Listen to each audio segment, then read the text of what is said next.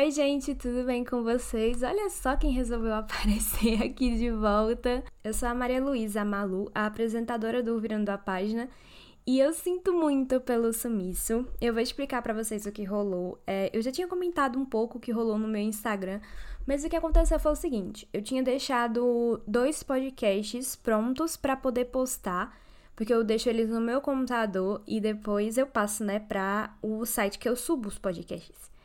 E eles simplesmente apagaram, eles simplesmente deixaram de existir. Então, no dia que eu fui upar os podcasts, eles simplesmente não estavam lá. E como eu fiquei, eu fiquei triste. Eu chorei um pouquinho assim, sabe? E tive que regravar os podcasts inteiros. Então, é, eu sinto muito pela falta de podcasts. Realmente não era o que eu queria fazer. Mas estamos aí, estamos de volta mais uma vez é, com os podcasts no ar para a gente poder é, voltar à nossa programação normal. E começando, é claro, com o nosso Fofoca Literária, onde a gente comenta as últimas novidades do mundinho Bookstan em geral.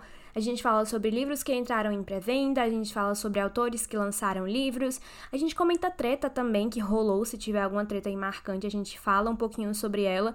E eu dou a minha nada profissional opinião, né? Porque aqui, aqui a gente não tem uma opinião muito assim profissional, só uma opinião de uma leitora mas a gente vai comentar um pouquinho aí sobre os últimos acontecimentos que rolaram.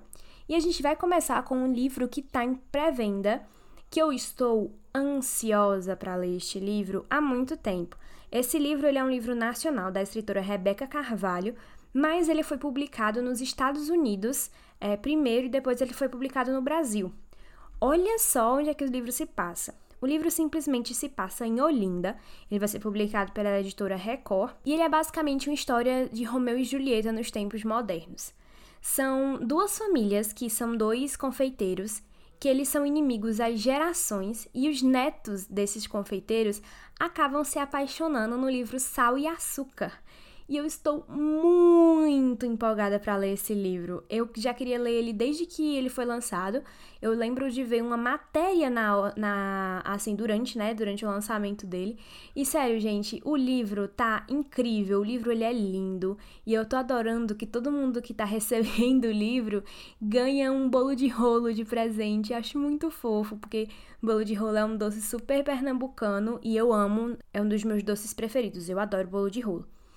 Então eu tô bem animada para esse lançamento, mal posso esperar é, para que isso aconteça. Então já tá em pré-venda, né? Então mal posso esperar para ter o livro aqui nas minhas mãos. Já vou correr e comprar. E outra novidade aí para quem é muito fã é, de livros nacionais é que a pré-venda do livro Headstacker da Victoria Mendes já começou a ser vendido, vai vir um livro físico. E eu tô muito animada porque, embora eu não tenha lido o livro ainda, ele é inspirado em First Kill, que é uma série que ficou super famosa, que é um romance sobre a caçadora de vampiros que se apaixona pelo, teoricamente, a sua caça. Então tem todo um, um romance aí sáfico que eu tô muito animada para ler. E é, já tá aberto já para venda. Você pode é, ir no Instagram da Victoria e nas redes sociais dela e poder reservar o livro para você poder comprar. E também nós tivemos alguns lançamentos essa semana de livros independentes. Eu vou destacar alguns nomes aqui. Eu Não Amo Você, da Jaine S. Lima e da Aline Bula que falam que é um, é um romance assim, tipo de herói e vilão, sabe? Então eu acho, eu gosto muito dessa temática e tal. Então, se vocês se interessam nessa, nessas histórias aí, fique à vontade para você poder é, ficar. para você poder ler, né? Pra vocês mergulhar nessa história de vilão e mocinho, que também é uma das minhas preferidas. A gente tem outros livros que já entraram em pré-venda também, que é Os Doze Desejos de Turquesa, da Mary C. Muller, que esse livro também é nacional e ele fala sobre três amigos que embarcam numa jornada em direção ao autoconhecimento. É aquela clássica história literária que todo mundo ama, que fala sobre principalmente sobre amizade, sobre sobre descoberta na juventude, é uma daquelas histórias que pega todo mundo, né? Então, fiquem aí o aviso que também já está na pré-venda. Outra notícia interessante que circulou nas redes sociais essa semana foi a Bienal do Livro do Rio, né, que já tem a data marcada, que é de 1 a 10 de setembro de 2023, e conta com ninguém mais, ninguém menos do que a presença de Cassandra Clare. Senhores, o que eu não vou fazer para ir nessa Bienal não tá escrito. porque as coisas que eu seria capaz de fazer para conseguir ir nessa Bienal, vocês não têm noção. Eu adoro esse, essa, esse tema. Eu nunca fui em nenhuma Bienal. E eu fico muito feliz é, de estar tá ganhando, assim, cada vez mais visualização. Gente, são 10 dias de Bienal, sabe? Então, eu espero pelo menos ir em um. Não sei se eu vou conseguir ir no livro da... E no dia da Cassandra, muito provavelmente não. Mas não custa tentar, não custa ir atrás, né? Vai que. Então, vamos esperar aí para ver o que vai acontecer. E outra coisa que rolou durante o mês de fevereiro foi um, um babado, né? Uma uma notícia e tanto, que foi a Livraria Cultura que decretou falência.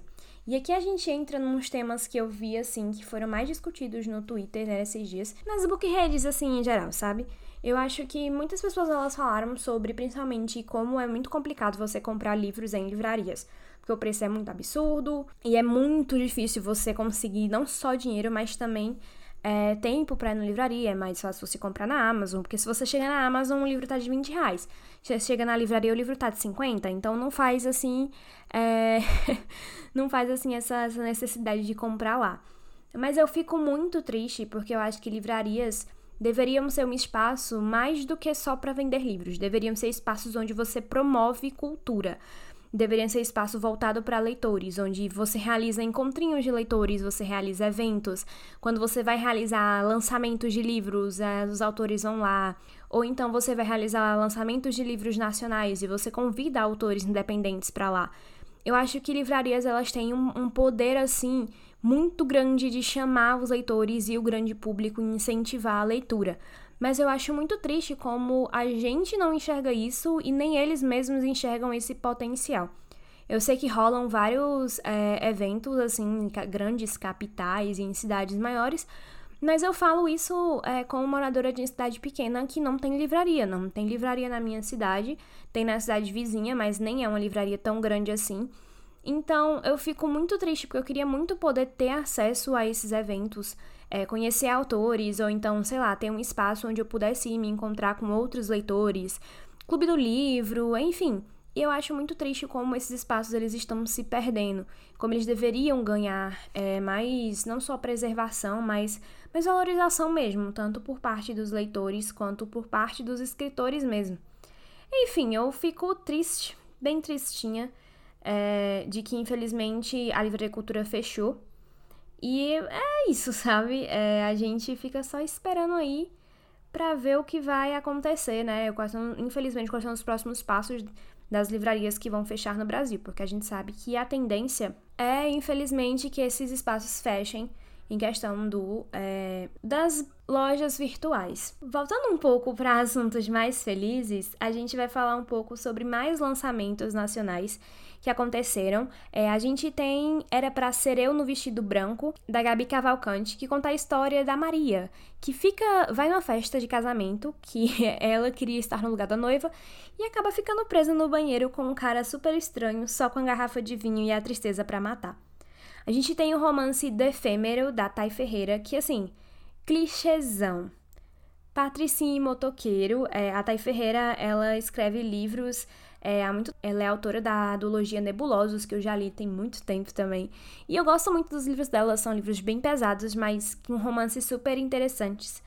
E a gente tem também A Morte de Ayla, da Ju Fernandes, com a capa belíssima, que ele conta sobre um vilão que acaba se apaixonando pela mocinha, então a gente tem essa essa característica aí que é bem que é bem comum mais em livros. Por favor, faça mais livros assim, né? Eu adoro vilão com que se apaixona por mocinha, sério, é um dos meus preferidos. E a gente tem também é, uma pessoa que vai entrar pra, pra editora seguinte em 2023 e eu fiquei muito surpresa, que é o Rafael Montes. Eu não esperava que o Rafael Montes entrasse na, na editora seguinte, para ser honesta, porque os livros dele sempre foram muito pesados, então eu fiquei muito surpresa quando ele disse que é para um lugar assim mais jovem e tal.